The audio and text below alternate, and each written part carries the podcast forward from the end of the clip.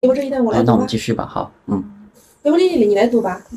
你来读好吗。哦你来读好了。好，行。好了九点一二，悲伤的哭泣意味着宝宝九在点一一哦，应该是哎，怎么是九点一二？嗯，好，没关系，你读吧。悲伤的嗯哭泣意味着宝宝在世界上已经占有一席之地了是。九点一第三十三段，为什么就一个小女孩的啜泣，我说了这么一大堆事情呢？我相信，当一个小孩伤心时，没有任何两个人对于在发生什么的描述会是一模一样的。我敢说，上面所说的有些也没有说得很到位，可是也没有完全说错。我只是希望通过我说的，让你们知道，伤心的哭泣是一件十分错综复杂的事情。这件事情意味着，在这个世界上，你的小宝宝已经占有一席之地了。他不再是一个随波逐流的软木塞了，他已经开始为环境负起责任。他不再只是对环境进行反应而已，他已经开始感到自己需要为环境负起责任来了。谢谢。这就接上我们刚才的讨论，就是前面他说的那个描述，也只是一个大概的描述，并没有两个人对在发生什么的描述会一模一样。可能这个妈妈心里边或者妈妈跟小女孩之间的互动里面，它并不完全符合，就是并不是完全就是这篇这段文上面那段文字所说的那种，对，嗯。我们要连在一起读，就是说他为什么说他为环境负起责任了，要连连到那那么一段话，就是这么一段话，就是，嗯，这个小女孩觉得她的妈妈离开她是因为这个小女孩做了什么坏事情，嗯，嗯，承担是吧？指 对，向自己其实也是一个一个也是进步一个担担，也是一一种承担。这首先是一种进步。首这是一先种，进步，首先，他比指责妈妈那个来讲呢，他更进步了一其点。实指责他更多的是在一种嗯就是那种分裂的一个位置啊，对，就在一个嗯这个可能说到一些心理的一些，指责他，嗯，就是在就一更简单一点。对总的来讲更简单，就是反正你做错了，然后我就怪对对你，对，就甩那种甩锅甩锅甩一样锅，对嗯，就是自己不想担责任。对自己不啊想对担责任。的，是的，嗯指责别人的话，实际上她自己的但这个小女孩的她自己还没有发展到承小担女责孩任，发育对还还还可以啊，还可以她啊，可以的，是可心理以的的。发育。对，你看他就说嗯，这个悲伤的哭泣意味着宝宝在世界上已经占有一席之地了嘛。嗯，他就已经是一个，他就是一个独立的个体了，他已经在开始为为所发生的事情承担责任了。嗯，即使是心理意义上的，即使是心理意义上，他觉得妈妈离开是因为我的原因，这对也是一种承担责任。对对，她承担起了妈妈离开她的这个原因这样一个责任，对她的，承担起了这份责任了。是的，对，就是可能出现的问题，我们刚才讨论到可能出现的问题就是，他把这个责任全部承担在自己身上，这就是可能是导致走向了另一个不太健康的状态。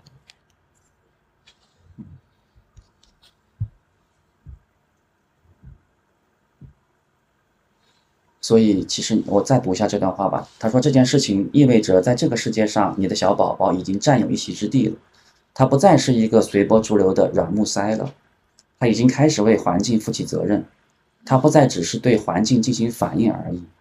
他已经开始感到自己需要为环境负起责任了。嗯，嗯，最后一句我觉得挺挺妙的，嗯，就是对，好多人就停留在对环境进行反应而已，嗯，嗯，他不会觉得自己对这个环境是有一个责任的，对这样的一种转身啊，其实就开始嗯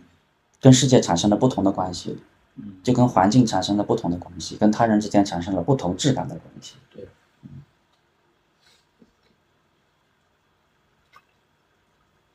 可以看到这样的一个，就可以看到一个人的责任感是从何而来的，他的一个萌芽的状态。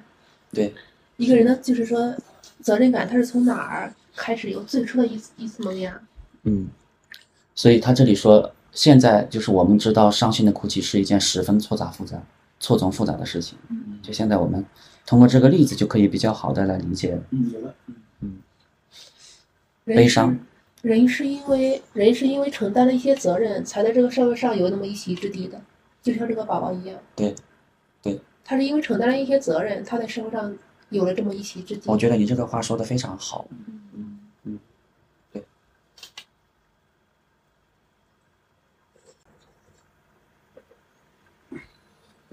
好，那我们继续吧。那是不是说一个人，很多人都在找那个自我的存在感？就是为什么很多人一直找不到，是因为他们可能从来没有真正为什么来担起责任，或者主动担起责任，主动为此负责。就是停留在妈妈要离开我的这个现实的痛苦层面上，没有发展到妈妈离开我自己是有责任的这个层面。这是一方面吧，就是关于这个存在感的不是可能也有刚才其他说那一句，就是和世界的责任感。对，嗯，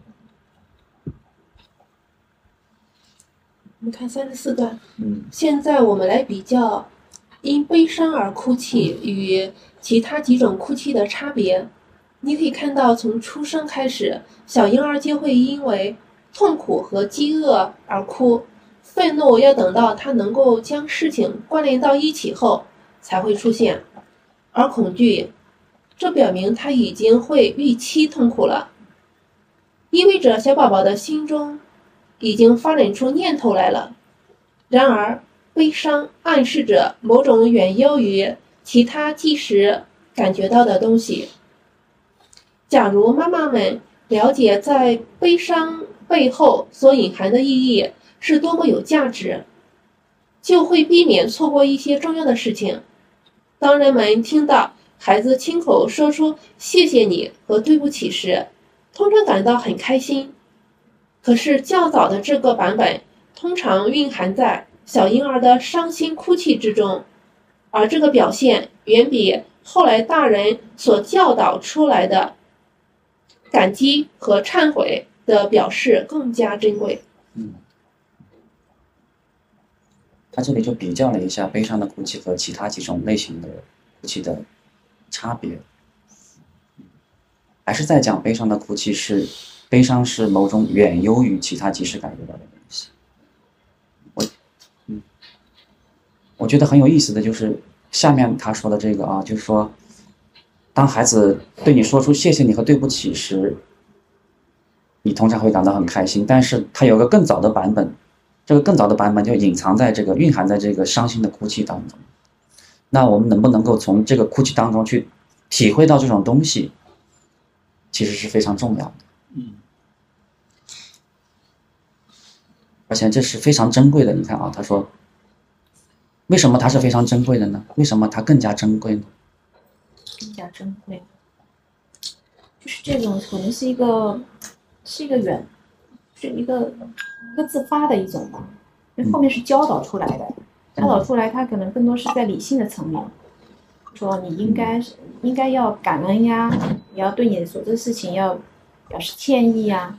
像有时候因为会会带着价值观去去去做这些事情嘛，有些孩小孩可能不一定从心理的层面去去真的去感恩或者去忏悔，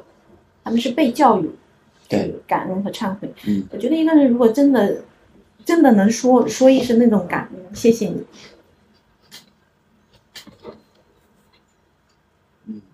它就是一种非常真实和真诚的东西，是的，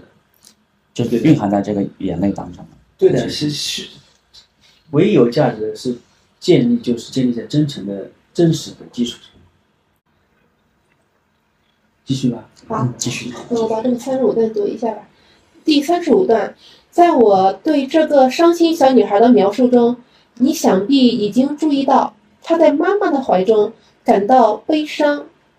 这个行为是多么符合逻辑。一个愤怒的宝宝，如果跟妈妈处在满意的关系中时，很少会继续愤怒。如果他赖在妈妈的怀中，是因为他害怕离开这里，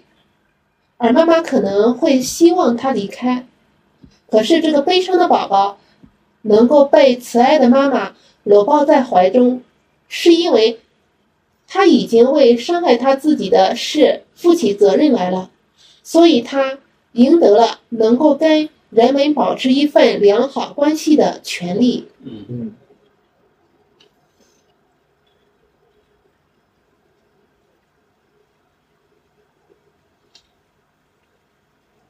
这是非常自然的一种状态，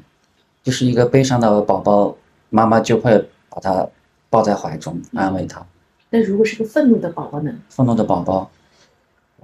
他一般也不会跟你在抱，他也不会让你抱在怀中。愤怒的宝宝，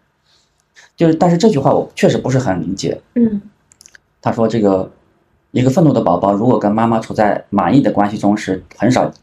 会继续愤怒。然后他说，如果他赖在妈妈的怀中，是因为他害怕离开这里，而妈妈可能会希望他离开。你说这两句是连起讲来一的个，都是讲愤怒宝宝是对吧？对对对，就是，但是我不太理解那个第二句话。是不是说他已经在妈妈怀中的时候，这个愤怒就已经消除掉了？对呀、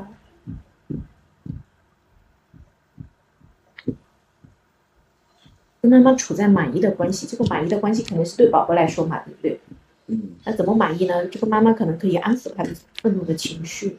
跟他说抱歉也好，或者用其他安抚的方式，嗯，那么他的情绪被安抚下来，他就不会那么愤怒。对。那么，如果他赖在妈妈的怀中，是因为他害怕离开这里，其实还是讲的是说这个宝宝担心妈妈再一次离开他，这是一个依恋的一个恐惧嘛。嗯嗯但是这个时候啊，妈妈可能会希望他离开，这嗯好像也不能，那只能看妈妈是心什么心理。可能哦，那就是妈妈其实不希望宝宝，因为他赖在妈妈怀中是害怕他离开嘛，其实可能就是就是黏着妈妈。那对于妈妈来说，呃，她其实不一定不一定想被时刻被这个宝宝黏着，所以还是希望他走，还是还希望他稍微不要那么黏吧。 我现在理解一点，就是说他可能是跟愤怒跟那个悲伤对比起来的。那一个愤怒的宝宝，如果他妈妈缓解了他的情绪，不再愤怒之后，他还要赖在妈妈的怀中，那这时候妈妈可能这就不太一般，不太经常会发现发生这样的事情的。但是一个悲伤的宝宝呢，他就可以比较长时间的，就是停留在妈妈的怀中。然后他这里哦， 是不是你这样的？意思说，这个悲伤妈妈会更能，呃，更能发出一种爱护的那种、啊对那种冲动吗？或对者那种行为？对，更容易被慈爱的这个抱在怀中。一个愤怒的宝宝，你愤怒缓解之后，该该干嘛干嘛去。哎那想象一下，这个 这个叫做成年人这个谈恋爱是不是，或者是说，呃，或者在普通关系里面啊，就是如果一个人很愤怒，然后这个时候他很愤怒很愤怒，可能你想了一些方法安抚了他一下，然后他差不多好了。嗯，好了就嗯，就告一段落的这告一种感段觉落，告哦。一段落。对然，后如果一个就是你你你也不会再跟他非常亲近的粘在一起，在这种状态下面，好像也不是特别，对吧？就比较少，是吧？在愤怒刚刚平息的情况下边，但是他在悲伤的状态下就更容易处在这样的一种嗯良好的关系当中。而且他这里说法很有意思，他说，那妈妈为什么会自然的这样做呢？因为他因为这个宝宝赢得了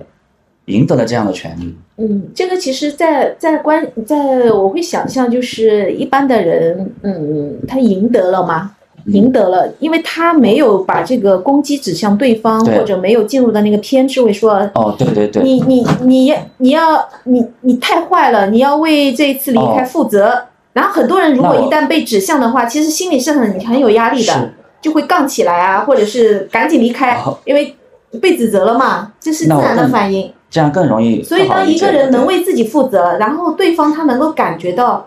呃，他他在可为能自己他负责他的那个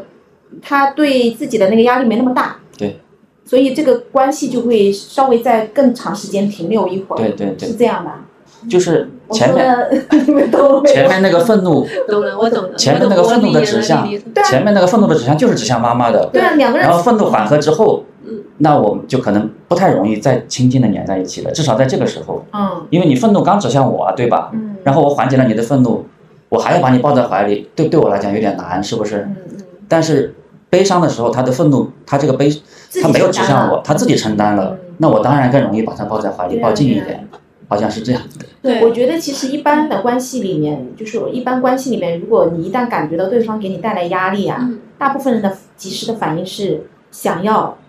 隔开一点，嗯，就是会有一种下自然的一个要去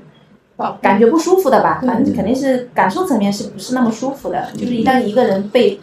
被另外一个人指责也好，嗯评价也好，对吧？甚至说呃是你的错啊什么这种，嗯它其实是我明白，对吧？嗯，嗯，明是白啊你的意思。对嗯。可能这个愤怒，愤怒共愤怒可能会表达一种向外的一种攻击的一种情绪，这个本身来说就是有一点破坏这个关系的，嗯关系的，对就是有的，点破坏关系的。大家都都自然就会当刺猬了呀，对的，就都竖起刺来了，对，这对那个愤怒的宝宝是希望他能够离开，因为他情绪被安抚的嗯差他不多了情绪被嘛，安抚了。大家都没事儿了，嗯，呃，风波解除，对，风浪平 息，对。好，那我们这节读到这儿吧。这节的题目是哭泣的悲伤，啊、悲伤的哭泣。哭泣都不上口误了，这说明什么？嗯，悲伤的哭泣意味着宝宝在世界上已经占有一席之地了。